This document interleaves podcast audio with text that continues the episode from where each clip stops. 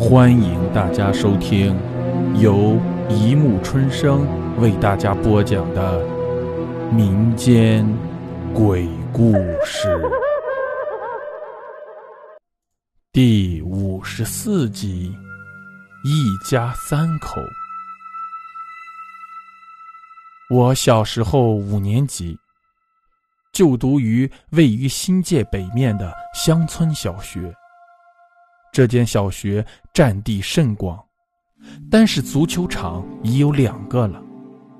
四周都是树林，加上历史悠久，流传着不少故事。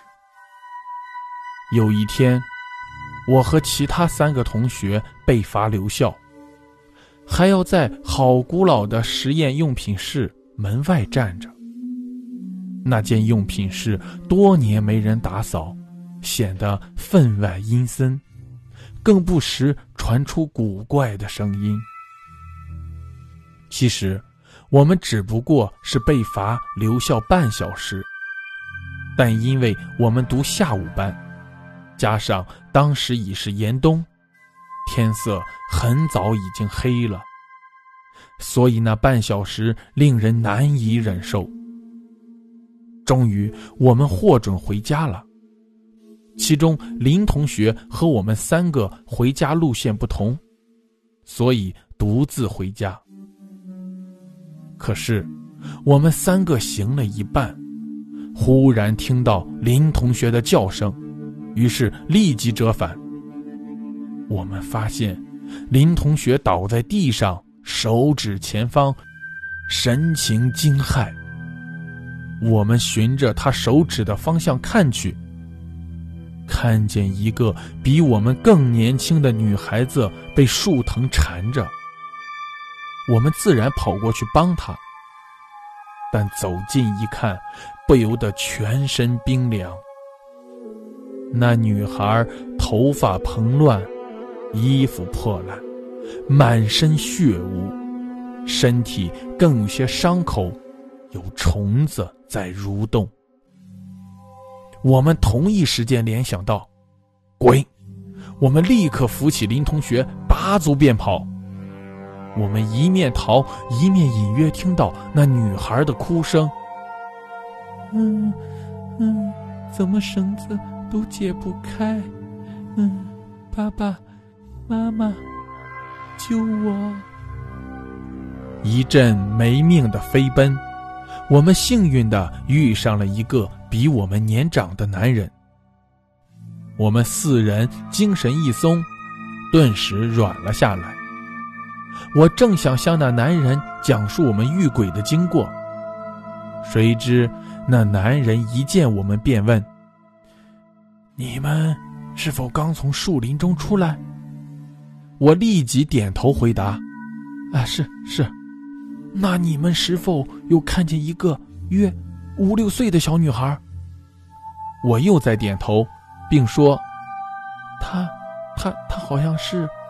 那男人没听我说完话，便向树林处奔去，口中还喊着：“小林，小林。”我正觉奇怪，但转念一想，明白那男人一定是弄错了什么，但是我们没有去追他。因为我们实在没有勇气再接近那树林多一步。良久，没有听见那男孩的叫喊，我们挣扎着起来，互相扶持着，并走向校务处。只见一个老伯在打扫地，我们好像看见了救星，一五一十的把所见全部说出。老伯听后。叹口气道：“其实，在若干年前，有个叫小林的小女孩，因为玩捉迷藏时太过高兴，竟走到校园后山的斜坡外躲了起来。哎，她哪想到，竟然……”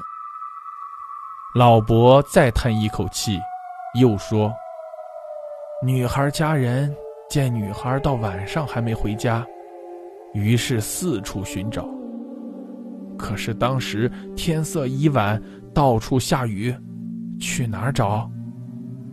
女孩的爸爸熟知女儿的性格，因此到校园四处寻找，最后在后山坡发现哭声，正想步行下山救人时，却发生山泥倾泻。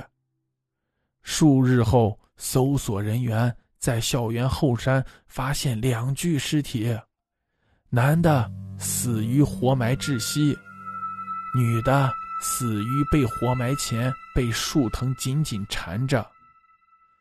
男孩的母亲听了之后抱头痛哭，伤心不已。一天内失去了两个亲人，实在。老伯越说越伤心，唉，小林天真活泼，趣致可人，想不到。我们听到这里，已知道一连遇上了两个鬼魂，哪里还有力气？个个都全身发软，坐在地上。后来我们家人来到，并接走了我。几日后，我们找合作社的老板娘。想找那个打扫的老伯，老板娘奇怪道：“哼，你们从哪儿知道这儿有个扫地的老伯？他当然不在。七年前一日之间，他痛失女儿和孙女，伤心过度，第二日被发现暴毙家中。这几年学校已经没打扫的男校工了。好了。”故事播讲完了，欢迎大家评论、转发、关注，谢谢收听。